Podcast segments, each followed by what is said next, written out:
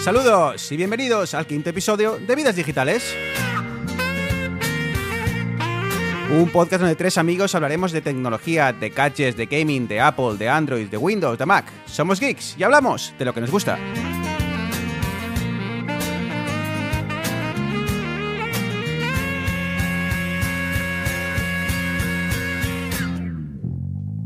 Mi nombre es eh, Bruno Novo y al otro lado del lío telefónico tengo ya listos y dispuestos a Eneas y Arturo. Muy buenas, Eneas. Hola, buenas tardes Bruno, buenas tardes Arturo. Pues sí, aquí estamos otra semana más, otra tarde más para intentar eh, hablar sobre estas cosas geeks que tanto nos fascinan. Y, y de geek a otro geek. Muy buenas, Arturo. Hoy vemos que estás en, hoy, hoy estás grabando en exteriores. Sí, buenos días, tardes, noches a todos. Eh, como bien dices, estoy desde León con el micrófono en la mano porque lo he metido todo rápido en la maleta y se me ha olvidado traerlo con, con lo que sujetarlo. Y nada, como siempre, muchas ganas de charlar otro día más. Y bueno, ya os contaré que tengo esperándome en Madrid mi nuevo HomePod y ya hablaremos más de él adelante.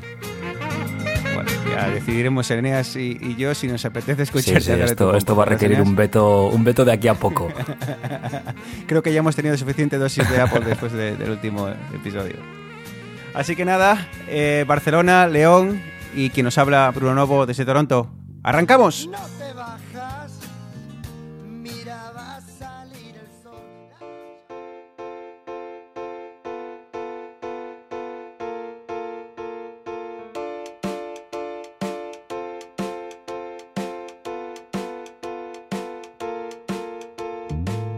Bueno, pues eh, arranquemos con, con un poquillo de, de noticias, con un poquillo de actualidad. Y arranquemos con, con esa marca que tanto está dando que hablar y no es otra que, Tesla. Eh, desafortunadamente da más que hablar por, por los temas eh, económicos y por la falta de, compromisos cumplidos. Pero bueno, nueva, nueva presentación, Eneas. Así es, a mediados de marzo Tesla ya ha presentado el tercer, perdón, el cuarto modelo de vehículo eléctrico de la compañía, en este caso es el Model Y. Una coña es que Elon Musk, el, el que era hasta hace poco director de Tesla, porque le, ti- le tiraron a la calle por, además de por fumar marihuana en un podcast en directo, por algunos tweets un poquitín eh, controvertidos, eh, él quería que, los modelos eh, de Tesla se deletreasen como sexy. Entonces tenemos el modo el Model S, el Model 3 a modo D, el Model X y ahora tenemos el Model Y. Entonces está el Model Sexy. Entonces, bueno, es básicamente si tenemos el Model S y el Model 3 como coche grande, coche pequeño, en este caso tendríamos el Model X y el Model Y. Es una especie de 4x4 sub, compacto, en este caso con un eh, rango de 300 millas. Bruno seguramente nos podrá hacer la traducción a kilómetros, así un putín a ojo. Más de 400 kilómetros. Aproximadamente. Y nada, Aproximadamente. coche con 7 asientos, eh, utilitario, más o menos rondando los 39.000, 40.000, 50, 60.000 en función del tipo de equipamiento que queramos. Y bueno, yo creo que Tesla sigue en su camino para conquistar el mundo de aquí a unos años. Tesla y Mercadona nos van a llevar a la ruina. Yo creo que, a ver, Tesla, eh, dentro de los vehículos eléctricos, está claro que es que es el claro ganador, ¿vale? Porque si te pones a comparar modelos, salvo estos pequeños que hay, que son mucho más baratos, pero es que la autonomía es bastante ridícula de las versiones que hay, creo, de Renault, el Zoe y todos esos.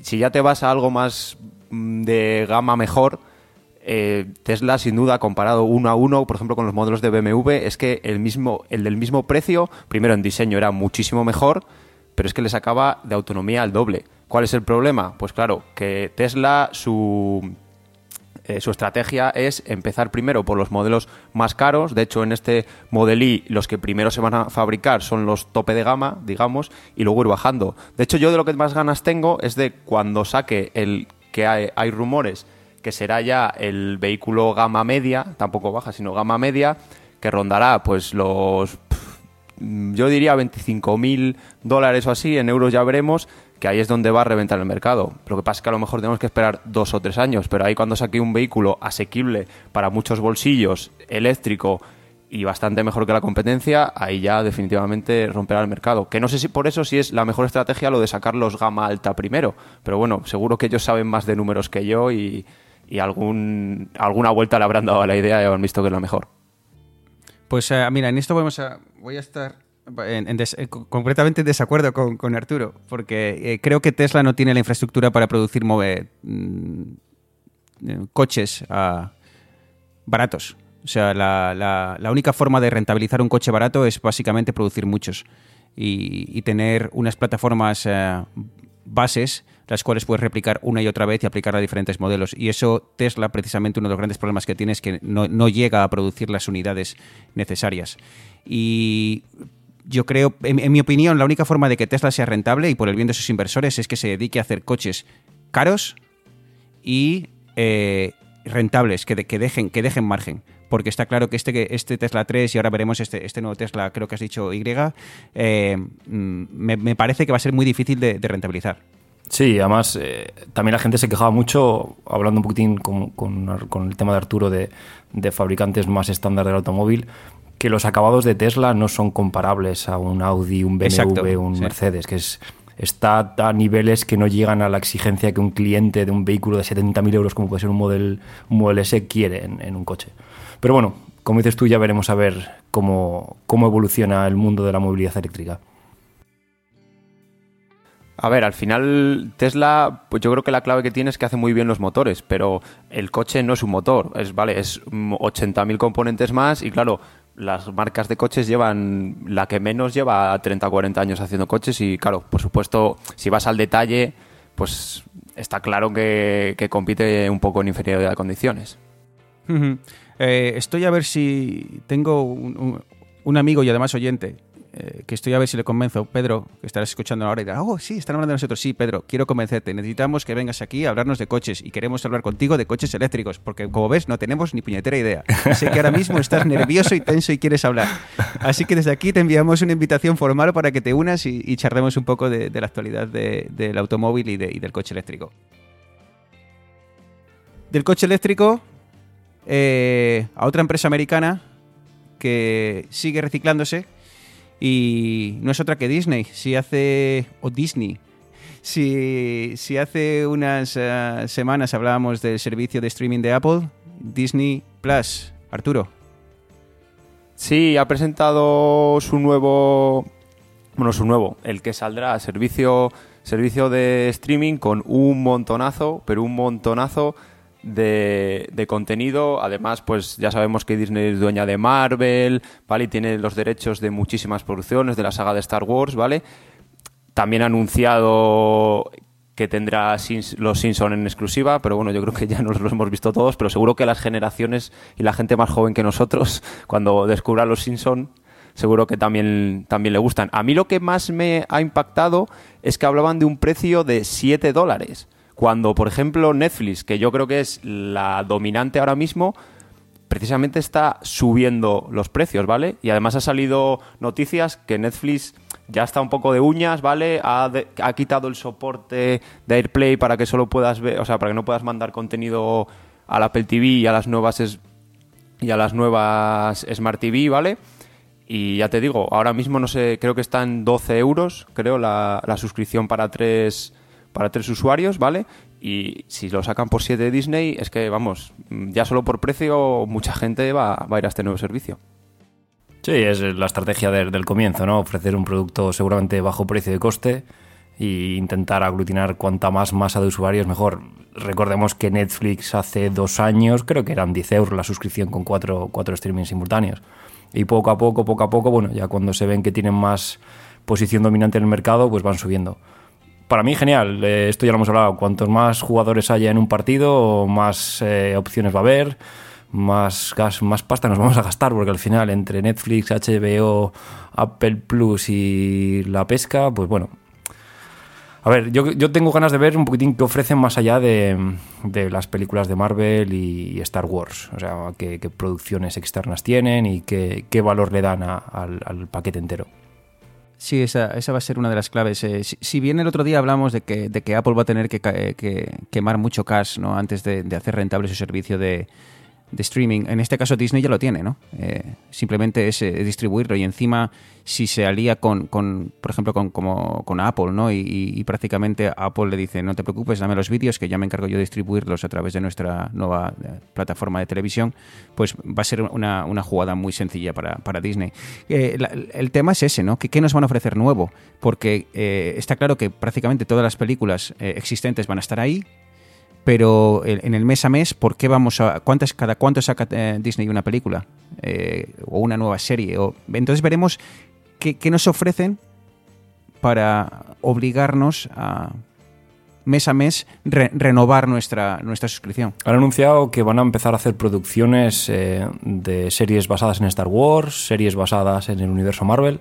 Entonces yo creo que van a intentar jugar la carta esta de, bueno, ya que tenemos todos los derechos de Star Wars y Marvel, vamos a intentar exprimir eh, la vaca o la gallina de los huevos de oro para ver si nos da más, más juego. Pero sí, habrá que ver. Hablando, hablando de Marvel, eh, eh, yo no era consciente de, la fuerza que tiene el universo Marvel. O sea, yo hablaba en, la oficina y tal, y es alucinante el seguimiento. No sé si será solo aquí o será solo mis compañeros, pero diferentes edades, diferentes eh, procedencias. Es increíble la fuerza del universo Marvel que tiene hoy en día, las películas, eh, Avengers y toda esta historia. Para que te hagas una idea, yo voy al estreno de eh, Avengers Endgame. Con, creo que somos 16 personas, hemos comprado las entradas desde hace dos meses y llevamos friqueando con, con películas y con cómics bastante tiempo. Vas a ir disfrazados, tío. Oye, pues sería unas jajas, ¿eh? Aparecer ahí en Hospitalet disfrazado de Thor con el torso al aire y un martillo de, de plexiglas.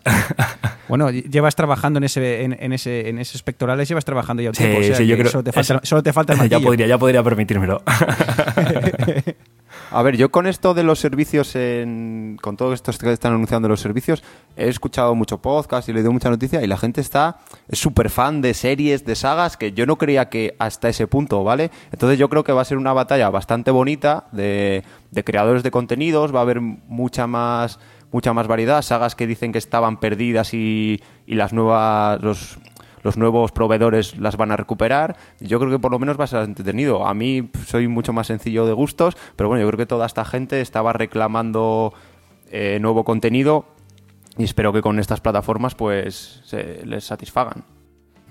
y, y, es que encima en, este tema de las, del universo Marvel y, demás, joder, que esto es como un Barça Madrid, tío, que es que les nombras el, universo de DC, les, les eh, nombras a, a, Batman o, a Superman y, la gente, pero que se, pone de. se cabrea.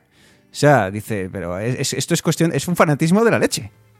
Yo es que, a ver, si ya te digo, siguiendo podcast y demás, eh, he flipado porque no conozco ni la mitad de la mitad de la mitad.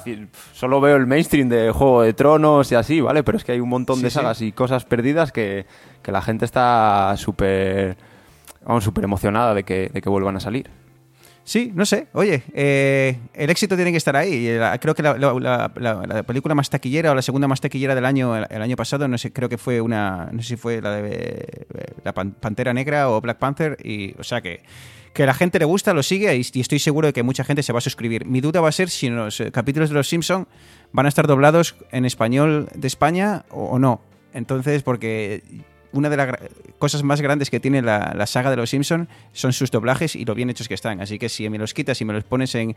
que no quiero ni decir ni que mejor ni peor, pero si me, los, me cambias a, Bart o a Homer de, voz y empieza a llamarse Homero, eh, entonces eh, no, va a ser, no va a ser lo mismo. Volviendo al tema de las televisiones que tocamos el otro día, Arturo, no sé si has visto un artículo eh, en el que hablaban de la publicidad de Google y de lo difícil que es quitar la publicidad en, las televisiones que vienen con Android Televisión. Pues sí, eh, la verdad es que en... yo en su día lo dije porque leí un artículo en el que decía que una televisión también de Huawei, creo que era, te ponía publicidad en las opciones de la televisión, que los móviles de Huawei te ponen publicidad en algunas de las opciones. A ver, yo no digo, ¿vale?, que el modelo de negocio de darte algo a menor precio esperando sacar dinero con la publicidad no sea un modelo de negocio totalmente válido. Perfecto, otra opción, ahí está.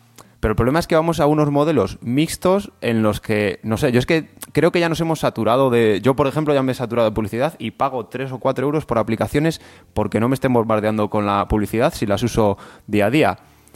Pero es que, no sé, ya que se te metan hasta en, en la televisión. El otro día me pasó, no sé si lo he comentado ya aquí, que en Amazon Prime, ¿vale? Sí que es más barato que los demás, ¿vale? También porque tiene menos contenido. Pero en el Apple TV, ¿vale? Porque en el teléfono no, ni en el iPad, en el Apple TV también meten anuncios al empezar, al empezar un capítulo. No sé, a mí es que me molesta un poco pagar y que me metan anuncios. O metes anuncios o te pago. Pero no me ponga las dos y no me des y no me quites la opción de eliminar los anuncios. Sí, y el otro día, no sé en qué, en qué blog, no, no era un blog, era un foro, eh, en esto de que estoy aquí ahora a, partir de, del capítulo de televisiones que hicimos, que Eneas ya me ha dicho cómo lo que tengo que buscar y, en qué fijarme, eh, me puse a investigar sobre ciertos modelos de televisión y encontré que algunas personas, no sé qué marca era, no sé si era Visio o Samsung, no me acuerdo cuál era, creo que era Visio, que eh, prácticamente cuando tú te enciendes la televisión y, metes la contraseña de tu red de Wi-Fi, resulta que ya no la puedes quitar. De forma que si te quieres, quieres dejar de ver anuncios, si quieres dejar de que esté conectada a, la red, o era muy complicado, o no era intuitivo, o no había forma, me imagino que alguna forma tiene que haber, de, quitar la red porque, eh, obviamente, como, como ya dijo el CEO de, Vicio, dice, oye chicos, si queréis que os demos televisiones a, precio más rebajado, tenéis que, aceptar el, que os metamos un poco de publicidad. Sí, es que al final venimos de la cultura del todo gratis. Eh, cuando empezó YouTube era gratis, cuando empezó Spotify todo el mundo lo tenía gratis. Y no nos damos cuenta de que, de que son servicios que, coño, que tienen que sustentarse de alguna manera. Entonces, sí que me parece bien que te den la opción de saltarte publicidad, como por ejemplo hace Spotify con el Premium o hace, o hace YouTube ahora con el YouTube Premium, creo que se llama pero sí que me parece un poco intrusivo algunas veces. Lo que dice Arturo de que vaya a ver mi serie en Amazon y de repente me pongan un anuncio de Amazon, es como, a ver, que ya sé que hay esta serie, que no hace falta que me des la caca. O, la tele, que es lo que dices tú, Bruno, que, pones una tele y tienes ahí el banner abajo de, del cookie que te haya pillado en el navegador de vete a saber tú que has estado navegando por la tarde y te lo ponga, te lo ponga en la tele. es un poco, un poco ya demasiado intrusivo. A mí, por ejemplo, eh, ahora que hablas de YouTube, es que, por ejemplo, YouTube me molesta un montón porque es que ya tiene demasiada publicidad. Y lo malo de esto es que YouTube es la plataforma, no es el creador de contenidos, ¿vale? Y al final al youtuber le llegan dos duros, ¿vale? De todo esto. Y otra cosa que me molesta, no sé si os pasa a vosotros, me sale, puedo decir, que tres veces al día un anuncio de YouTube Music, o sea, de, creo que se llama YouTube Music o Google Music, pero que se me salen cuatro o cinco veces al día. O sea, que, es, que es horrible ya el acoso que al que te dan. De hecho, es que YouTube estoy a un paso. el problema de YouTube es que no hay otra cosa. Porque es que si no, elijo cualquier otra cosa que no sea eso. Mira, un pequeño truquito para los anuncios. Yo, lo mío es peor porque en mi empresa tenemos una VPN que está en Alemania. Entonces, a mí todos los anuncios me salen en el alemán que ya es otro, otro coñazo más. Hay, una, hay un pequeño plugin para Chrome que se llama Float YouTube y tú empiezas a ver un vídeo de YouTube, le das al botoncito y te hace una ventana flotante que puedes eh, cambiar el tamaño, puedes mover entre ventanas y no te reproduce publicidad. Entonces, para Cuando has dicho para Chrome, tío, me he desconectado. Ah, hablando de, eso, eh, vamos a, para próximos programas vamos a tratar el tema de, navegadores y demás, porque he encontrado un navegador muy interesante que está eh, hecho o promovido por uno de los creadores de, Mozilla Firefox y demás, y, tiene una, iba a decir un approach, tiene una, forma de, de, ver el tema de los bloqueadores de publicidad y demás muy interesante, así que ya ya lo trataremos. Y hemos hablado de contenidos, de servicios, eh, vamos a hablar un poco de, cosas un poquitín más técnicas en el mundo de los videojuegos, Eneas. Sí, porque no sé, no sé si nuestros oyentes se acordarán de, no sé si fue la cuarta maqueta o la quinta maqueta, que hablábamos sobre tarjetas gráficas y hablamos sobre la nueva generación de tarjetas gráficas de Nvidia, la serie 2000, que básicamente el, el el motivo de vendérnosla era porque habían integrado la tecnología de ray tracing, el, trazado de rayos en tiempo real, que era una, que una, característica exclusiva. Pues ahora, ahora ya no lo es. ahora ha sacado Nvidia un update de los drivers para las tarjetas y ahora permite utilizar eh, la tecnología ray tracing en la serie 1000, digamos la generación anterior. ¿Cuál es el problema? Que es hasta seis veces más lenta que la generación actual. Obviamente no tiene, no tiene los, los, eh, los recursos de hardware necesarios para ejecutar el ray tracing. Pero bueno, es gracioso como a veces te venden cosas que son exclusivas, que luego realmente son exclusivas porque ha sido una decisión de marketing o de, o de diseño. A lo mejor me salgo un poco del tema y me voy a Apple, pero por ejemplo es lo que se quejan de muchas veces de Apple, de que meten, bueno, Apple y vale, lo podemos generalizar, de que meten un, sacan un nuevo iPhone y dicen, no, esto solo está en este iPhone porque tiene más potencia, pero es que siempre tiene, o casi siempre tiene su explicación, ¿vale? Porque yo es que casi que prefiero que me capen algo del sistema, pero mi dispositivo de hace cuatro años siga yendo como debería de ir, a que metan todo lo nuevo y vaya fatal. Que yo creo que ahora ya no pasa tanto, pero en Android hace unas cuantas versiones pasaba. Y de hecho la gente metía ROMs para tener la última, o sea, ROMs modificadas para tener la última versión de Android de su móvil y le iba realmente mal. Bueno, yo por lo menos prefiero que sacrificar algunas características, pero que, que siga funcionando. No sé a este nivel de las tarjetas si realmente los juegos tiran fatal, no sé, a lo mejor lo han pensado y hasta cierto punto lo limitarán, pero yo prefiero sacrificar y no tener lo último, pero que, las cosas funcionen como deberían funcionar. Bueno, y, después de hablar de, cosas ah, serias, eh, os voy a contar una noticia que, he visto el otro día, me topé el otro día con, eh, eh, leyendo aquí la prensa de Toronto, me topo con una noticia que dice, contable compra o gasta 6 millones de dólares en iPhones y iPads usando las tarjetas de crédito de la compañía y nadie se da cuenta en cinco años. Así que básicamente esta historia tiene dos protagonistas principales. Una es eh, Nadia Mineto, ¿vale? Que es la, crack. Y otro es Gabriel Fung o Gabriel Fung, que es el, el inocente, ¿no? O el, o, el, o el yo no sabía nada. Y básicamente eh, Nadia Mineto trabajaba en una empresa de... Bueno, creo que, creo que está, el nombre está es público, es eh, Westcom, creo que se llama. Bueno, Nadia era, era llevaba el, departamento de contabilidad y era la responsable, básicamente, de, bueno, pues de aprobar todas las transacciones que se hacían en las tarjetas de crédito de la empresa. Pues resulta que, que Nadia dijo, joder, y si yo soy la que aprueba esto y nadie más lo revisa, ¿qué pasa si yo compro un iPhone? Y no se entera nadie. Pues así empezó, empezó Nadia comprando iPhones y poniéndolos en, Kijiji, que es una de las webs que hay aquí para, para, pues venta, de, venta de cosas de segunda mano. Y, uno de esos clientes que contacta a Nadia es eh, Gabriel el Inocente Fung, que eh, de origen asiático, pues eh, se, reúne con Nadia y compra una serie de iPhones o de, iPods y de iPads. Y esta relación va creciendo y, Nadia pues sigue comprando más y compra más y, Gabriel eh, el inocente sigue comprando. Y entonces una compra y otro, y otro, y otro se lo compra a Nadia y entonces empiezan a hacer negocios. Eh, de forma que, Gabriel empieza a exportar a, Asia y a vender también aquí de forma así un poco, eh, bueno, pues en, estos mercados un poco más pseudooficiales. Y esto sigue creciendo. Pasan de reunirse en un aparcamiento, eh, continúan reuniéndose eh, ya de un aparcamiento, empiezan en lugares más privados. Eh, Gabriel el Inocente decide alquilar una oficina, entonces empiezan a reunirse en la oficina y ya no es que nadie compraba lo que ella creía y, Gabriel el Inocente se lo compraba. No, era ya que prácticamente era demanda. O sea, Gabriel decía, necesito cuatro iPhones y ella compraba cuatro.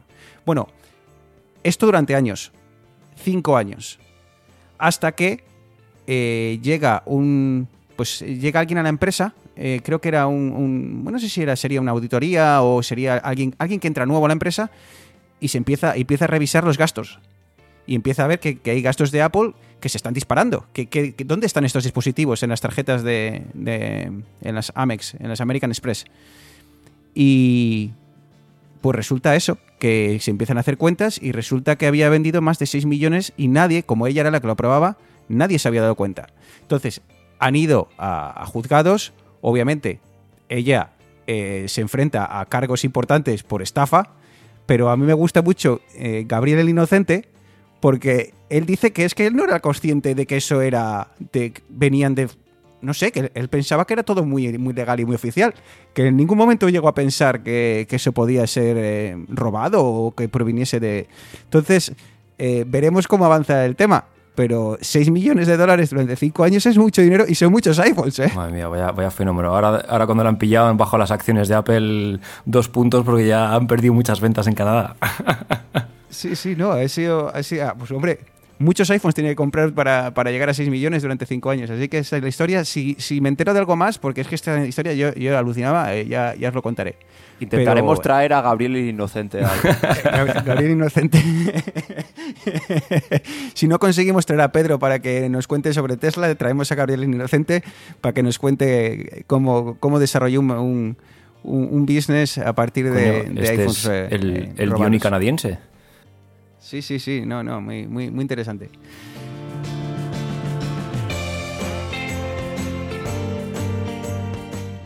Vamos a hablar un poquitín de, algo que llevo bastante tiempo intentando convenceros de que tenéis que empezar a usar y no me hacéis caso.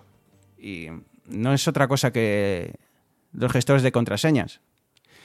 Y os preguntaréis, ¿qué demonios es esto de un gestor de contraseñas? Y, y, bueno, pues, eh, pues básicamente lo más habitual que, que conocemos de un gestor de contraseñas eh, no es otra cosa que eso que vemos en el, en el navegador. Estamos navegando y os aparece el pop-up y, y dice, ¿quieres guardar esta contraseña? Y ¿qué, qué hacéis? ¿Qué, qué- por cierto, ¿qué, soléis, qué soléis hacer vosotros? ¿Le dais a que sí o que no? ¿Os fiáis? ¿Qué, soléis hacer en el, cuando aparece el pop-up de, Yo para ciertas cosas sí que la guardo, para otras no. Porque no me fío, no, tanto, me ¿no? fío ni, ni de, ni de mi sombra. Yo ahora, de hecho, incluso utilizo las, la- el propio gestor que tiene, que tiene iOS y, vamos, el Apple, todos los dispositivos de Apple y en Safari, cuando me creo una cuenta nueva, le doy a la sugerencia de contraseña porque te crea una contraseña segura. Bueno, ya nos contarás más, pero yo la verdad que sí, que cada vez más, porque son demasiadas contraseñas. Exacto, ese es el problema, ¿no? Que, que cada día tenemos la contraseña de correo, la de Twitter, Facebook, el banco. eh, y claro, tenemos dos opciones.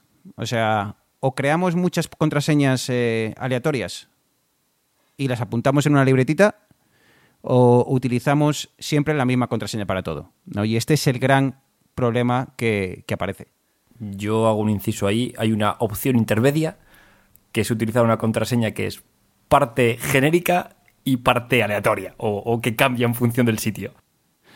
Eneas 21, Eneas 22.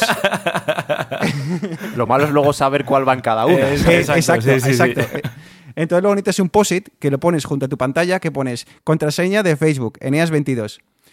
Eh, entonces eso es lo que, lo que al final se trata de, de evitar con los gestores de contraseñas, ¿no? Que cree el A, que creamos, que creemos una contraseña muy sencilla en, en diferentes sitios, o que pues, la podemos ir cambiando, pero que luego tenemos que apuntarla en, en una hojita de papel. O eh, que siempre usemos la misma contraseña para todo. ¿Cuál es el problema de utilizar la misma contraseña para todo? Pues bien, si cualquiera de las plataformas en las que nos hemos registrado eh, es hackeada, lo cual ocurre muchísimas veces, todos los días hay alguna web hackeada, si ese usuario, si ese eh, usuario y contraseña nuestro es eh, filtrado y empiezan a probar, que hoy en día, bueno, vosotros sois más, sabéis más de esto, pero vamos, que no me imagino que, no creo que sea muy complicado crear un bot que se dedique a probar contraseñas en servicios, por mucho que haya esto de, eres un robot, de, pero empiezan, entonces el problema es que te cogen la contraseña, eh, imaginemos que, que tienes la mala suerte de que cogen tu contraseña de, Gmail o de tu correo. Una vez que entran, empiezan a probar servicios, eh, recuperar contraseña, reciben el, el- el email de Facebook, te entran a Facebook, te cambian la contraseña, bye bye a tu cuenta, ¿no? Entonces eso es básicamente lo que, lo que trata de evitar el, el gestor de contraseñas. Eh, ¿Qué es en esencia? ¿Habéis visto vosotros? ¿Sois muy fan del Señor de los Anillos o...? O- eh, o- o Fan, no? a, fan Tampoco, a ¿no? muerte. Soy, soy más de Marvel. A muerte del Señor de los Anillos. ¿Sí? Ah, pues ¿quién, quién decía eso de quién decía eso de un anillo para gobernarlo a todos? ¿Era un eslogan o era o alguien lo decía? de Eh, no, sí, esta es la historia de los anillos. Te dice un anillo, son siete anillos para los reyes mortales, cinco anillos para los enanos, tres, enan- tres anillos para los elfos y un anillo para gobernarlos todos, más o menos. Es la- Vale, Ay Dios, pues- no sabía yo que estaba rodeado de estos fricazos. Y tú pensando que nadie le gustaba el universo Marvel. Pues mira, Marvel y, el Señor de los Anillos.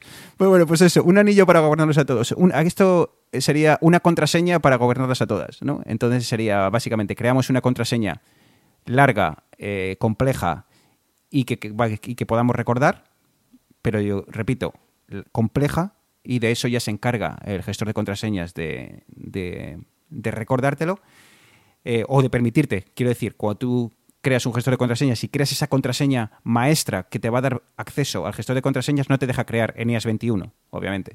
Eh, te va a exigir una complejidad, una serie de símbolos y demás, pero que la clave es solo vas a tener que recordar una contraseña que te va a dar acceso a todas, a todas las demás. Lo bueno además eh, que a día de hoy esa contraseña única para gobernarlos a todas, digamos que yo creo que en, en, la mayoría de los gestores, luego nos contará más Bruno, pero en la mayoría de los gestores tiene ayudas como por ejemplo que en el iPhone no la tienes que recordar, sino que la mayoría de las, ya no recordar, sino que escribir cada vez, sino que la mayoría de las veces lo puedes hacer o bien con el Touch ID, con la huella, o bien con el Face ID, puedes desbloquearlo, ¿vale? Para poder acceder a y copiar todo el almacén de contraseñas sin tener que escribir la contraseña eh, única, como decíamos, de 80 caracteres. Vale, entonces, Bruno, ¿cuál, ¿cuál dirías tú que es la ventaja? Porque, a ver, yo soy, yo no soy usuario de, de gestores de contraseñas, entonces a ver, para los cuatro sitios que tengo tampoco me vuelvo muy loco con, el tema. Entonces, ¿cómo me venderías? ¿Cómo venderías a mí el, gestor de contraseñas? Bueno, lo primero que eh, dejas de recordar, eh, de tener que preocuparte por recordar contraseñas. Eso es el primero, lo primero que te dejas de, de preocupar. Básicamente tienes que recordar únicamente la contraseña maestra. Y luego, que si utilizas el gestor de contraseñas y te acostumbres a utilizarlo, que es muy sencillo de acostumbrarte, ¿vale? Igual ahora cuando vayamos hablando un ratito, dentro de un rato, igual os parece, igual parece un poco complejo, pero no lo es, de verdad que no lo es. Es eh, utilizarlo para crear las contraseñas de los cada vez que te registras en un sitio nuevo o cada vez que quieres cambiar la contraseña. ¿Por qué? Porque casi todos los servicios traen eh, un un creador de, contraseñas aleatorias y, suficientemente complejo. Puedes elegir la complejidad, pero bueno, 24 caracteres con diferentes símbolos y demás. Entonces tú ya te olvidas A, de recordar contraseñas y B, de crear contraseñas complejas, porque hay muchas veces que te pones delante del ordenador y dices, voy a hacer algo muy, muy complejo. Eh, a, B, 1, 2, 3, asterisco. ¿Sabes? Te quiero decir que incluso cuando te intentas hacer algo complejo, nunca muy bien, nunca realmente sabes cómo hacerlo. Y, para que os hagáis una idea de cómo está el, tema de, las contraseñas, hay una empresa que se llama eh, Splash Data, eh, que tiene un servicio de contraseñas para, para, business que se llama Teams ID. Básicamente lo que esta empresa hace todos los años es, eh, cada vez que se filtran passwords en la red, pues los coge, los, los coge todos y hace un análisis de cuáles son los tipos de password más utilizados, ¿no? Os voy a decir eh, el ranking 2018 de passwords. Bueno, me voy a decir los top 3, ¿vale? Porque ahí voy a dejar la, lista en el, programa, en, las notas del programa, pero top 1 de passwords más utilizados a día de en el año 2018 es 1, 2, 3, 4, 5, 6. Y lleva varios años siendo el número uno de las contraseñas más utilizadas. Número 2. Eh, la palabra más utilizada para crear un password es password. ¿Vale? O sea, eh, eh, y, de nuevo sigue siendo el número 2 durante varios años consecutivos. Y desde el puesto número 3, eh, perdón, al fin de tres puestos hasta colocarse en el número 3, la contraseña más utilizada en el 2018 es 1, 2, 3, 4, 5, 6, 7, 8 y 9. Así que eh, esto es como el universo Marvel, ¿no? Que nos creemos que a nadie le, que nadie le gusta y luego resulta que es un éxito. Pues nos creemos que nadie va a crear una contraseña que es 1, 2, 3, 4, pero resulta que es la más utilizada eh, en, el año 2018. Vale, entonces eso me parece guay, que cree contraseñas y, y que te haga no ser el cafre de turno que utiliza la contraseña más básica del mundo. Pero claro, yo esto entonces lo tengo en mi ordenador, pero luego si quiero acceder al servicio desde mi móvil o desde otro ordenador que no es el, por ejemplo, el de mi oficina, o me voy a casa de mi tía y quiero acceder con su ordenador, ¿eso cómo, cómo, cómo funciona?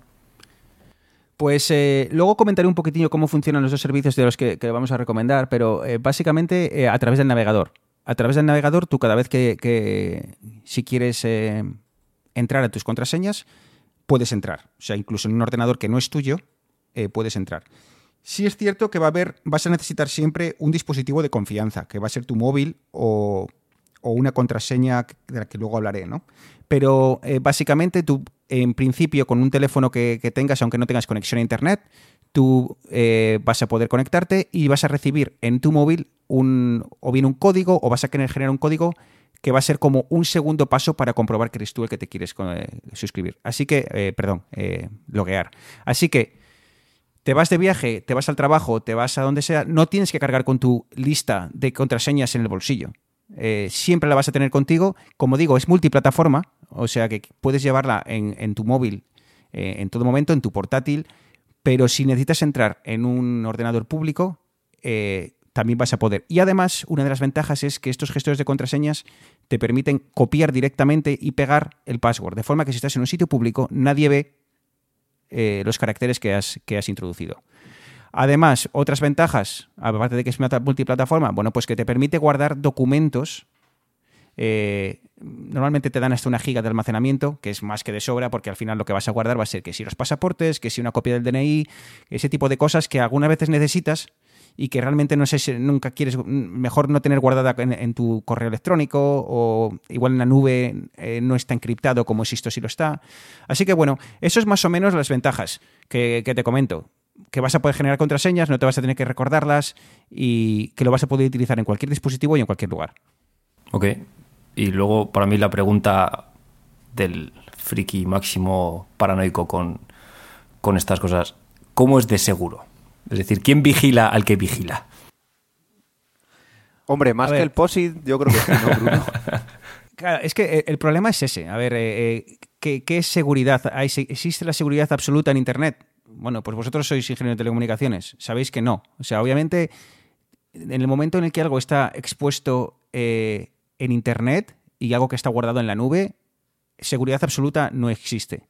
Ahora bien, eh, yo creo que esto va más de valorar el, riesgo al que te expones. ¿no? Entonces yo creo que el riesgo de no usarlo, la imposibilidad de no poder generar esas contraseñas aleatorias, es mucho más grande que el riesgo de que un servicio de este tipo sea no solo atacado, sino que además de ser atacado consigan acceso a las bases de datos donde están las contraseñas y además consigan desencriptar toda esa información que están guardadas en la, eh, en la nube. Porque no solo todo está eh, eh, encriptado de forma que la comunicación entre dispositivos es, va encriptada, sino que los propios servicios de contraseñas no podrían, si quisieran, desbloquear y tener acceso a la información porque ellos no tienen la contraseña. La contraseña siempre, siempre, siempre queda en tu, en tu dispositivo. Así que yo creo que esto va de minimizar y, mientras tengamos una contraseña que no sea débil, que tu dispositivo en el que lo tienes, eh, pues hombre, tengas un, utilices una contraseña, ya te digo, compleja o que utilices tu huella dactilar, que no la tengas apuntada detrás del móvil, porque es que yo hay veces que he visto móviles de, personas mayores y demás que, bueno, pues que tenían el pin apuntado en, un POSIT junto al móvil, ¿no? O detrás del móvil. Entonces yo creo que esto va más de minimizar riesgos que de decir que es eh, la forma 100% eh, infalible de, seguridad. Sí, para mí la clave, como, como hemos comentado, al final es uno por seguridad, como estaba comentando ahora Bruno, porque yo, por ejemplo, utilizo el de Apple y eso, siempre tienes que estar en un dispositivo de Apple que has desbloqueado y aparte luego tienes otra vez que meter la contraseña o volver a poner el dedo o lo que sea, con lo cual no es nada fácil acceder. Si acceden, todo está cifrado, con lo, o sea, si acceden por otro lado sin contraseña, sin huella ni nada, todo está cifrado y no lo pueden leer. Pero yo casi a la par que la seguridad, por lo que comentábamos al principio, eh, antes daba mucho por saco, por decirlo finalmente, joder, otra vez me tengo que registrar en esto, qué pesadez, otra vez otra contraseña, pongo la misma que siempre también. No, ahora escribes, por ejemplo, tu correo electrónico como usuario y luego ya te genera la contraseña aleatoria, le das OK, se guarda ya en la nube y cuando vuelvas a acceder te va a decir, oye, ¿quieres utilizar esta? Perfecto, huella y para adelante.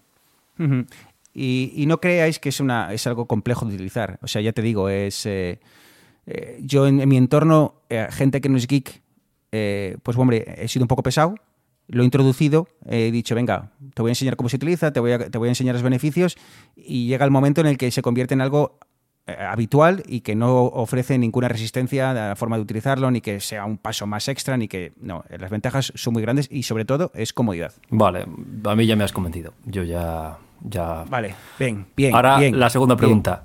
¿Cuál, ¿Cuál de todos los que hay? ¿Qué servicio? ¿Qué, qué, qué solución eh, de las que hay disponibles en el mercado tú conoces o me recomendarías o cuál es la que mejor sensación te ha dado cuando la has utilizado? Bueno, pues eh, lo primero que diría es que el gestor de contraseñas del navegador no lo utilizaría. Básicamente porque eso se queda ahí grabado, cualquiera que entre a tu ordenador, o sea, no te pide una contraseña para entrar, ¿no? Simplemente queda una cookie, me imagino que guardada, y cada vez que, que entre, eh, pues eh, está ahí la contraseña, no tienes que hacer nada. Entonces yo ese, tema del navegador, yo prácticamente eso lo, lo, eliminaría. Es más, en mis navegadores tengo desactivado el hecho de que me pregunte todo el rato, ¿quieres recordar la contraseña? No, no quiero que Google eh, o Chrome o quien sea o Firefox recuerde la contraseña. Entonces, yo he utilizado básicamente dos servicios principales, eh, más allá del de Apple, que, realmente cuando lo implementaron ya llevaba tiempo usando gestores de contraseñas por otro lado, así que nunca eh, lo he utilizado como tal y además no me gusta que no sea multiplataforma. No, pues no sabes lo que te pierdes, Bruno. Ya, seguro. Pero bueno, en el trabajo tengo Windows y demás, y algunas veces he tenido teléfonos Android, y bueno, buscaba algo que fuese, que me valiese para cualquier situación. Entonces, eh, si me preguntas, Eneas, ¿qué servicios te puedo recomendar? Yo he probado dos, y son LastPass y OnePassword. Y, ambos eh, están entre los top 3, 4 de, servicios recomendados. No hay muchos, muchos, no hay, no hay una inmensidad de, de, gestores de contraseñas, igual hay eh, 4 o 5 líderes de mercado. Eh, LastPass es un servicio que, es el que más he utilizado. Lo he estado usando prácticamente durante los últimos, no sé decirte, 4 o 5 años. Y, la ventaja de LastPass es que tiene versión gratuita. Eh, a diferencia de, su, del otro competidor de OnePassword, eh, eh, LastPass tiene una versión gratuita que es más que suficiente para iniciarte en el mundo de, las, de los gestores de contraseñas. Es más, en los últimos años, o en los últimos no tanto, en los últimos medio año además han cambiado un poco el, el sistema de precios y yo he pasado de, de, ser usuario de pago a no serlo porque es que realmente las funciones premium no me, no me aportaban mucho, ¿no? Y para que os hagáis una idea, la versión premium está en torno a los 3 euros al mes, eh, me imagino. Eh, he hecho una conversión desde dólares, o sea que me imagino que en España está en, torno a los 3 euros al mes, aunque es muy rentable eh, la opción familiar. La opción familiar, si tienes varias personas, creo que son unos 4 euros y puedes tener hasta 6, personas utilizándolo, ¿no? Así que ese sería las, las que ya os digo, eh, se basa básicamente en eso, cuando tú te puedes entrar a través de la página web y eh, necesitas una identificación en dos pasos, que es lo que hablamos antes, ese código que te llega al móvil o ese eh, código que generas en el móvil. En este caso lo generas, no te llega un SMS. Y el, su competidor sería OnePassword. Y OnePassword es una empresa canadiense, creo que es de Montreal, creo. Y tuvo mucho éxito porque fue el, gran gestor de contraseñas del universo Apple, antes de que Apple, como digo, eh, em, metiera su, su, propio gestor. Y ahora ya es multiplataforma. Entonces yo eh, empecé utilizando OnePassword, lo dejé de utilizar porque no era multiplataforma y hace unos meses eh, ya han sacado versiones para Windows, versiones para Android y, demás. Así que en precio muy parecido, y servicios, aunque sí hay algunas pequeñas diferencias, pero muy, muy, muy, muy, muy similares, eh, tanto LastPass como, como OnePassword. Yo ah, sí que es verdad que estoy migrando, digamos, eh, hacia lo, lo que ofrece Apple, básicamente porque es gratis y porque yo tengo OnePassword, de hecho tengo una licencia que cogí hace un montón, es que a lo mejor hace seis años que cogí la licencia y lo que me han hecho es que en la versión 7, creo que es, ya la licencia mía, uy, ya no vale. Si quiero seguir usándolo, tengo que, volver a pasar por caja. ¿Qué tiene por, mm, eh, OnePassword que en el gestor de contraseñas de Apple estoy echando de menos? Que tiene campos, ¿vale? El gestor de contraseñas de Apple simplemente tú puedes meter un host, un dominio, una web, digamos, y su correspondiente contraseña. Te autorrellenas si entras en la web y demás. Pero lo que no puedes hacer es meter, imaginaos, en la cuenta del banco que los antiguos bancos tienen lo que llamaban la firma electrónica, ¿vale? Pues lo tienes que meter como otro campo más, otra contraseña, que es lo que estoy empezando a hacer, pero sí que es más engorroso. No puedes meter, digamos, una contraseña, unas credenciales o unos datos y meter muchos campos, ¿vale? Porque puedes tener el correo con el que te registraste, el usuario, la contraseña, algún password más que te va generando en la misma cuenta y tenerlo todo agrupado, ¿vale? One Password en ese sentido sí que es muy bueno porque te permite, tiene campos ya predefinidos, tiene Además, campos que puedes meter personalizados. Luego también tienes opción de que te ponga el iconcillo de lo que es, ¿vale? Tiene un montón de, plantillas para tarjetas, para cuentas, inicios de sesión, para otra serie de cosas. Sí que es un gestor muy completo que es el que, el que yo he probado. Sí, y es, muy potente en rellenando formularios. Eh, tú, una vez que tú creas tu, puedes crear un perfil tuyo que sea, eh, bueno, pues ya está, tu nombre, sin más, y en él eh, metes pues tu, tu nombre, apellidos, dirección y demás. Entonces tú cada vez que tienes que rellenar un formulario en Internet, eh, básicamente eh, vas a ver que, que OnePassword o LastPass te está dando la opción, clicas en él y dice cuál quieres elegir, eh, pues imagínate Bruno Trabajo o Bruno Casa, y entonces le das y ya te lo, te lo rellena cada, cada, apartado, teléfono, dirección, nombre, apellidos y demás. Incluso también con tarjetas de crédito, si es necesario, también te rellena todo, fecha fechas y demás. Eso mola un montón. De hecho, cada vez antes pasaba menos cuando empezaron, ¿vale? Típico formulario que ves, nombre, apellido, dirección, teléfono, y de repente pone Arturo Casa, Arturo Trabajo, le das Arturo Casa y ¡pum! Todo relleno, que cada vez pasa más, como digo. Joder, eso es un gustazo, la verdad. Hemos necesitado muchos años de informática para llegar a cosas como esa, que sí que, joder, proporcionan para mí un avance bastante grande. Sí, y es que no es, no es solo no es que no es solo el apartado de seguridad, es que es muy cómodo. Es que es a lo que me refiero. Es que no es solo que aparte de... Eh, es que es más, te diría, es muy cómodo y además es seguro. No lo haría al revés, ¿sabes? Entonces, eh, es, de verdad, es, muy, muy cómodo. Y ya os digo, como entre estos dos, entre estos dos servicios eh, cambia un poco la forma en la que en la que gestionan el tema de la seguridad desde el punto de vista de confirmar un nuevo dispositivo. En todos estos servicios, cada vez que tú añades un dispositivo nuevo y, el, y el servicio detecta que esto no es habitual, te va a pedir una un algo extra, ¿no? Y ya os digo, en, en, LastPass os va a mandar un que generéis con el teléfono un código y en, en, en OnePassword lo que hacen es añaden una, una, un nivel más de seguridad y es cuando tú te registras lo primero que te va a dar es un es una contraseña muy larga que la llaman la, contraseña secreta. Y esa contraseña secreta te dice, guárdala, imprímela, eh, guárdala en la nube, eh, guárdala en cualquier lado, porque cada vez que tengas que darte de alta en un nuevo, o bueno, darte de alta, perdón, o eh, loguearte desde un dispositivo nuevo, te va a pedir tu contraseña maestra larga, compleja que hemos hablado, esa contraseña secreta, y prácticamente eso es todo. Una vez que ya te has registrado, eh, ya estás dentro y ya no te vuelve a pedir nunca más esa contraseña gigantesca eh, secreta hasta que, mm, bueno, eh, empieces con un, con un, nuevo dispositivo.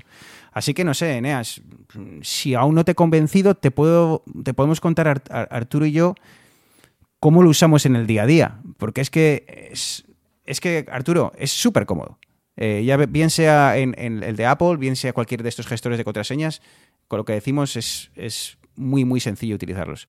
Sí, yo como comentaba antes, que al final el coñazo que registrarse en 80 páginas y demás ya no da esa pereza y luego cuando te enfrentas a un formulario ya directamente si te lo a veces no obviamente falla y no rellena todo, pero es como lo que yo creo que lo hemos comentado alguna vez que que te autorrelle, por ejemplo, cuando te mandan el típico SMS de validación del banco, que el, propio sistema, ya el móvil o el navegador, te lo autorrellena. A mí es que eso, vamos, parece una chorrada, pero es que es cosas que haces mm, todos los días y si te quita un minuto al día que pierdes en hacer eso, bienvenido sea. Sí, no es que y que es que no eres consciente de la cantidad de veces que tienes que loguearte en cosas. Es que es todo el rato tienes que loguearte. Y ya te digo, es muy sencillo utilizar. Eh, básicamente, cuando una vez que ya te has dado de alta, eh, el siguiente paso va a ser que en tu navegador habitual instales una extensión, que es una, pequeña eh, cosilla que, instalas en un minuto y eh, esa va a ser tu, mejor amigo a partir de ahora, porque básicamente cada vez que te vayas a, loguearte o vais a entrar a una página que ya está en la base de datos de tu, de tu, de gestor de contraseñas, él te va a avisar, hey, esto lo he detectado, quieres usar el usuario de contraseña, le dices que sí y ya estás dentro. Ahora bien, no solo eso, eh, si imaginamos que es la primera vez que nos registramos en un sitio, en un sitio web. Bueno, pues entonces, eh, como digo, eh, LastPass o OnePassword reconoce que estás en un formulario de registro. Puedes decirle directamente que te rellene todos los, campos, nombre, dirección y demás, número de teléfono y demás.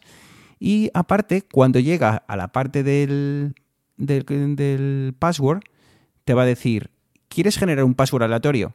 Entonces tú le das a clic ahí y te genera un password. Puedes, puedes incluso personalizar la, cómo lo quieres de complejo y demás, porque hay algunas páginas que te dicen no puede tener más de 12 o no puede tener más de 12 y encima no puedes meter eh, caracteres complejos. Aquí puedes, puedes personalizarlo y, te, y le das a rellenar y te rellena ambos, tanto el, el, normalmente te pregunta, mete un password y, y, mételo de nuevo, te rellena ambos y le das a siguiente en el proceso de registro y entonces te va a aparecer una ventanita que te va a decir, hemos detectado un nuevo registro, ¿quieres que lo metamos en la base de datos? Sí. Y listo, ya está. No tienes que volverte a preocupar, ya está guardado, la próxima vez que te registres te va a aparecer ahí. Y como decía Arturo, en el teléfono yo lo he usado en el iPhone. Es eh, iPhone encima, Apple ha, añadido una serie de, cambios últimamente para, favorecer estos eh, gestores de contraseñas de terceros y básicamente con la huella dactilar eh, o con el o con el, Face ID el, para confirmarlo con la con el rostro eh, vamos rellenas contraseñas en, en, menos de un segundo o sea que ya te digo te sigue a todos los lados a los que vas te, lo tienes en el móvil lo tienes en el portátil lo tienes en la tablet no tienes que volver a preocuparte por, por passwords eh, Eneas ni siquiera el dinero es excusa. Así que LastPass es gratuito.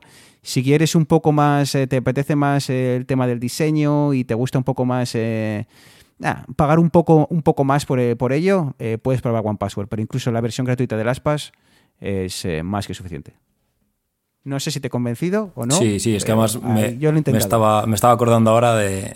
Tenemos una página en la empresa para gestionar el tema de, vacaciones y demás, y yo creo que he perdido la cuenta de las veces que recupero la contraseña por lo que dicen. No, tiene que tener un símbolo que no sea una letra, y no sé. Y claro, siempre pongo una nueva que me acuerdo tres días y luego ya se me va la pinza.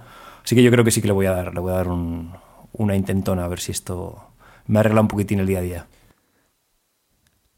A ver, por resumir un poco, al final te aporta seguridad y comodidad. Eh, por ejemplo, lo de recordar que las páginas en Facebook te quedes registrado, es una mierda, porque cualquiera coja tu ordenador está registrado. Lo suyo es que si tienes un gestor de contraseñas, no se quede registrado, ¿vale? No se quede que ya estás logueado en esa página, sino que al entrar te pregunte, pues ya, pues por ejemplo, que tengas que poner el dedo o algo rápido y que enseguida se rellene tu contraseña, porque eso, si os fijáis en, los en las aplicaciones de los bancos, por ejemplo, te tienes que loguear cada vez que entras. Debería ser así en todos los sitios, lo que pasa es que por comodidad no lo hacen todos, ¿vale? Pero si los gestores de contraseñas se implantan y todo y estás a un clic o vamos a un clic o a un Face ID o a un Touch ID de entrar, pues al final todas las páginas no recordarán tus credenciales, sino que con ese simple gesto podrás entrar y verificar que realmente realmente eres tú. y, en este caso la contraseña, eh, por ejemplo, cuando estás en un navegador, eh, la metes una vez y cuando cierras el navegador te pide otra vez que la metas. O sea, si estás todo el día o varias horas con el, con el navegador abierto, pues hombre, no tienes que estar todo el rato metiendo la contraseña. No sé exactamente la política que tiene para, para, para eh, cerrar esa sesión y volverla a abrir, pero yo, te digo, yo creo que la meto un par de veces, tres veces al, día en el trabajo, o sea que no, es para nada, es, es, una lata.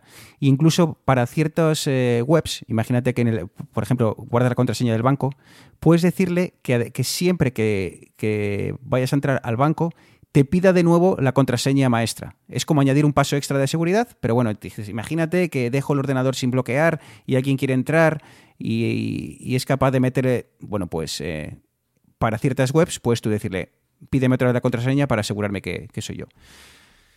Así que, chicos, Eneas, yo creo que dentro de unos meses te vamos a hacer un examen y, ver cómo, cómo de, bueno eres en gestión de, contraseñas, ¿eh? Sí, ¿no? A ver si, a ver si Me voy a poner las pilas esta semana que, que mi jefe se va de vacaciones aprovecho que no es oyente. no, no, pero sobre todo porque una cosa que me interesa es el, porque si lo tengo instalado en el móvil y solamente lo puedo utilizar en el móvil, pues es un poco caca. Lo que quiero es que me provea la facilidad esta para estar en el móvil, estar en el ordenador del curro, llegar a mi casa y estar en mi ordenador y no tener que volverme loco a decir, ostras, qué contraseña era, que, que no era. Te puedo decir una cosa, que la única cosa que me da miedo de los gestores de contraseñas, y es que el otro día pensando he dicho, joder, ahora me voy a ir de viaje a un sitio remoto, si se te pierde el, móvil, no, es- no, no tengo miedo al hecho de, de perder la contraseña, de, de que alguien obtenga mis contraseñas, porque eso es prácticamente no va a ocurrir. Pero es básicamente que necesitas siempre un dispositivo de confianza para, para acceder. Entonces, si accedes desde... se te pierde el móvil y se te pierde y, te, llegas a una biblioteca y dices necesito usuario y contraseña, ahí vas a tener que o bien contactar al servicio de soporte o llamar a, a tu madre porque la diste esa contraseña maestra que decir mamá guarda esta ma- contraseña maestra por si acaso un día la necesito porque porque claro ese, ese caso se puede dar no si no tienes ese teléfono al lado o esa eh, eh, no sé ese dispositivo que utiliza para, para comprobar que eres tú eh, vas a tener que esperar a volver a casa para, para poder utilizarlo. Bueno, pues es el problema que pasa también con la verificación en dos pasos, por ejemplo, de Gmail. Exacta- exactamente lo mismo. Si no tienes el móvil al lado, te quedaste sin correo. Claro, porque yo decía, bueno, pues igual grabo, guardo esa contraseña maestra, eh, porque también he estado probando eh, One Password, guardo esa contraseña maestra en, en iCloud y ya está. Cuando la necesites y si eso, entro por ahí. Pero claro, si necesito la contraseña es porque se me ha perdido el móvil. Y si se me ha perdido el móvil, cuando entro a iCloud me va a pedir, oye, te hemos mandado un código al teléfono. Así que estoy igual, estoy perdido. Ahora que comentas lo de verificación en dos pasos, yo creo que podríamos aprovechar y ya, si os parece, cerramos. Eh, la verificación en dos pasos, al final, hay tres maneras, ¿vale? Digamos, el 3D Secure que se llama de autenticación, ¿vale? Que es algo que sabes, algo que tienes o algo que eres, ¿vale? Y la verificación en dos pasos es, eh, de hecho, se llaman de dos factores, es que te piden dos de esas cosas. Que en este caso que estamos hablando es primero una contraseña, que es algo que sabes, y luego te mandan un SMS al móvil porque tu móvil es algo que tienes. La otra pata que decíamos es algo que eres, que ya son los la biometría, es decir, los lectores de huella o los lectores de cara. Entonces, la autenticación de dos factores que se llama es que te piden siempre dos de, de esas tres. Bueno, ah, hay una cosa, es lo de autenticar, eso siempre que lo he visto, porque en todos los programas de... Normalmente cuando vemos en, en cualquier software, cuando está traducido al español se dice autenticar y nunca me acuerdo de mirar si existe en el diccionario, porque siempre me suena raro autenticar. Me parece que viene directamente del inglés, pero no sé, no sé, no sé, ahí lo dejo. Igual se puede Algún decir día. autentificando. autentificar, Es que autentificar me suena no peor. sé, ¿eh? pero es que autenticar me suena raro siempre, no sé cuál es la, la Bueno, a forma ver, si, correcta. a ver si sí. algún oyente nos puede Sí. dar algo, algo de luz. Eh, Ahí, Bruno, puedes aprovechar para recordar eso que tenemos, Sí, ¿no? que hoy, hoy no ha habido, hoy no ha habido la cuñita. Es que luego, luego ris de mí, joder, porque eh, ya sabéis, yo lo voy a dejar para el final, ¿vale? Lo dejo para el final, antes de despedirnos, les recuerdo a, a- a los oyentes por qué Twitter fue creado, ¿vale? Eh, ¿Cómo vamos de tiempo, chicos? Que no quiero que nos echen eh, una bronca. Eh, vamos un poco justos de tiempo, así que no sé si os apetece que mm, dejemos esto aquí. Eh, Eneas, ¿cómo, ¿cómo lo ves? Porque igual nos hemos arreglado un poquillo con el tema de las contraseñas. Sí, pero bueno, yo creo que era, era un tema que había que hablar, que era algo que yo como, como neófito he visto bastante utilidad y seguramente en cuanto cerremos el chiringuito me voy a dejar el, el last password para empezar a enredar con él. Pero sí, yo creo que Se va a poner el gorro este de, de papel de aluminio. Iba a empezar. Sí, no, de verdad que, de verdad que, que va a merecer la pena. Te va a parecer lo ma- eh, comodísimo y, encima ahora con el que tienes el, nuevo iPhone que, que ya no necesitas ni el dedo eh, para desbloquearlo, ya verás que como te va a encantar. Sí, que eso es lo, un apunte. El otro día os mandé un mensaje para que, bueno, para que los oyentes lo sepan. Daba la casualidad que estaba con, con un casco de una moto puesto y, saqué el móvil porque tenía que mirar la dirección a donde, pues no sabía sinceramente a dónde iba. Y saqué el móvil y automáticamente se desbloqueó con un casco. Y ahí ya fue cuando mi nivel de amor por Apple llegó al estatus que tiene Arturo con Apple, una adoración absoluta. Y dije, madre mía, esto ya, si hemos llegado a que me reconozca con las gafas de sol puestas y un casco, ya no necesito más. Sí, no, y eh, a ver, en Android también funciona, pero la verdad es que lo que he probado de Android en cuanto a, los gestores de contraseñas requería demasiados, o sea, siempre ha sido, lleva muchos más años estando como un poco más eh, integrado en el sistema, pero a día de hoy eh, no sé la última, porque claro, eh, tengo un, el Galaxy S8 que todavía no ha sido actualizado y ya casi van a sacar la nueva versión y todavía no, no tengo la última y no he podido probar cómo, cómo lo han implementado en estas últimas versiones, pero eh, eh, también, también funcionan en Android, por supuesto que funcionan y, y también permite que te, que, te re- que te registres o que te identifiques con bien con tu huella dactilar o con, o con bueno, en Android lo de la cara no funciona tan bien.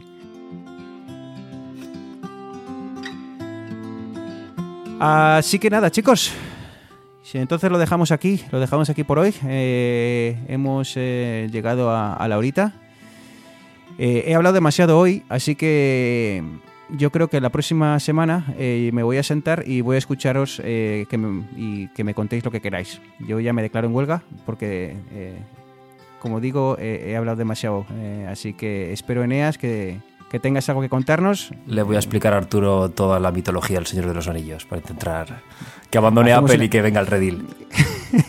Hacemos un especial del Señor de los Anillos.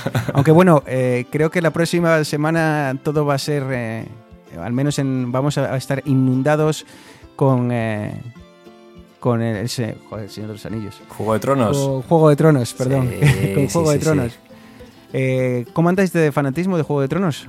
Eh, Eneas, tú bien, ¿no? Eh, pues eh, mi señora y yo estamos ya de cabeza, vamos a pillarnos la suscripción de HBO. Arturo, ¿tú eres de Juego de Tronos? Tampoco. Normal. Yo es que. Normal, normal. Yo es que necesito sentarme con gente como Eneas y demás para que me vaya contando las cosas, porque y encima ahora que han pasado dos años, tío.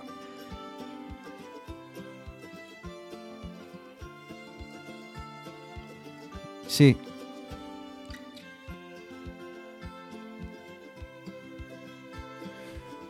Ah, pues Que sepan nuestros oyentes que yo, yo empecé a leer los libros antes de, de- que saliese Juego de Tronos y me acuerdo que empecé a ver la primera temporada y bueno, como era muy parecido a los libros dije, mira, pues esto lo dejo, no voy a perder el tiempo viéndolo dos veces y ya lo veré si acaso cuando, cuando me dé por ahí.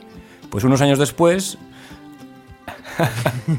el, grupo, el grupo de amigos que somos de, la universidad y un poquitín de, de Santander, decidimos irnos de vacaciones a Portugal. Y claro, justamente pilló el final de creo que era la séptima temporada de Juego de Tronos, la, la- la que ha acabado ahora. Y claro, pues éramos 7-8 y todos eh, enchotadísimos con Juego de Tronos, menos yo. Y me acuerdo que no sé si fue Bruno o, o Álvaro Fumperosa, otro amigo, me dijo, ven para acá, ven para acá. Me sentó delante de la tele, conectó el, el móvil y me dijo, te vas a ver un resumen de 15 minutos de las 7 temporadas de Juego de Tronos para ponerte al día y después ya te sientas con nosotros y ves el capítulo. Es verdad, es verdad, es verdad, es verdad. Ya no me acordaba que vimos Juego de Tronos en Portugal. Y verdad. cuando volví a Barcelona después de Portugal, lo primero que hice fue decirle, oye Arturo, ¿me puedes pasar la clave de HBO que quiero acabarme la temporada? Y me acabé la temporada. Pues eh, ya te pediré si encuentras algún resumen de las últimas temporadas, me lo, me lo pasas porque eh, veo que esto va a ser... Mueren bueno, este, mueren este podcast todos. va a ser lanzado, lanzado el, el día siguiente de que fue, de que sea... Bueno, aquí es el, aquí pues, es el eh, lunes en, en España, en Canadá, que es el domingo. El domingo, sí, el domingo Vale. por la noche. Eh, además, eh, Movistar eh, lo da en directo. Eh, así que creo que es Movistar Series. Hmm. Así que a ver si alguien me deja las, las claves y contraseñas y, puedo, puedo verlo a través de Movistar. Y si no, bueno, ya encontraré, ya encontraré otras formas legales de verlo. Así que nada, chicos, eh, no sé si os he, he hablado de una de una cuenta que está rompiendo internet ahora mismo. O sea, han tenido Twitter ha tenido que cambiar eh, la conexión y poner una tubería más gorda porque porque VD Podcast barra baja es eh, está saturando el tráfico de la cantidad de feedback, eh, mensajes que ponemos y demás. Pero así que si nos estás escuchando y no sabes de qué te estoy hablando, ya sabes, eh, vete a Twitter, VD Podcast barra baja es, eh, dale a seguir y, y únete a eso de, que, de lo que todo el mundo habla. Y no es Juego de Tronos, ¿eh? Ah, dicho, dicho esto, Eneas, te dejo para que vayas rápidamente, te des de alta en LastPass o en OnePassword y empieces a, probar las bondades de los gestores de contraseñas, ¿vale? Y además intentaré que HBO sea mi primera contraseña generada por LastPass para ya cerrar el círculo de, de este quinto programa y ya hacer la, la simbiosis total de friquismo con aplicaciones y demás. Así me gusta, porque veas, ¿ves? Tú hiciste, eh, nos, nos, convenciste de, de, en qué había que fijarse, nos convenciste de que era momento de empezar a mirar nuevas televisiones y llevo una semana mirando televisiones. Yo hoy he intentado hacer lo mismo, igual funciona, igual te convenzo para que empieces a utilizar passwords. Así que esto al final, ¿qué más da si nos escuchan, si nos ayudamos entre nosotros, verdad? Exactamente, exactamente. Un podcast de autoayuda. Así que lo dicho, muchas gracias, Aneas. Muchas gracias, Bruno, muchas gracias, eh, Arturo. Y nos vemos, bueno, nos oímos en, en un par de semanas. Arturo, que te dejamos que sigas disfrutando de tierras leonesas, eh, vuelta a tus orígenes, disfruta de la familia y veremos a ver qué nos deparan las próximas dos semanas. Pues sí, ahora mismo me están esperando para ir un poco de tapeo y, y aprovechar el fin de semana. Nada, Bruno, quédate el XS Max. Y Eneas, ojo con la moto, tío, que me das bastante miedo, macho. Porque si ya estás sacando el móvil en la moto, que es lo primero que nos has contado, tío. Ah, iba- de cuidado. pa- iba de paquete, Y iba de nada, paquete. Pues eso, cuidaros y nos vemos en un par de semanitas. Sí, eh, eh, Eneas eh, Márquez eh, eh, va a ser el nuevo. Va va a empezar a grabar los, eh, los capítulos con casco y demás porque está muy, muy metido en el mundo de la moto ahora mismo. Así que bueno, Eneas despacito, ¿vale? Siempre con cuidado. Eh, lo dicho entonces, Arturo Eneas, muchas gracias. A los que estén en este momento escuchándonos y hayan llegado hasta el final, de nuevo, muchísimas gracias. Quinto capítulo de, de- de Vidas Digitales. Eh, seguimos apretando tornillos, seguimos mejorando, seguimos escuchando vuestras recomendaciones. Muchas gracias y nos escuchamos dentro de 15 días. Un saludo.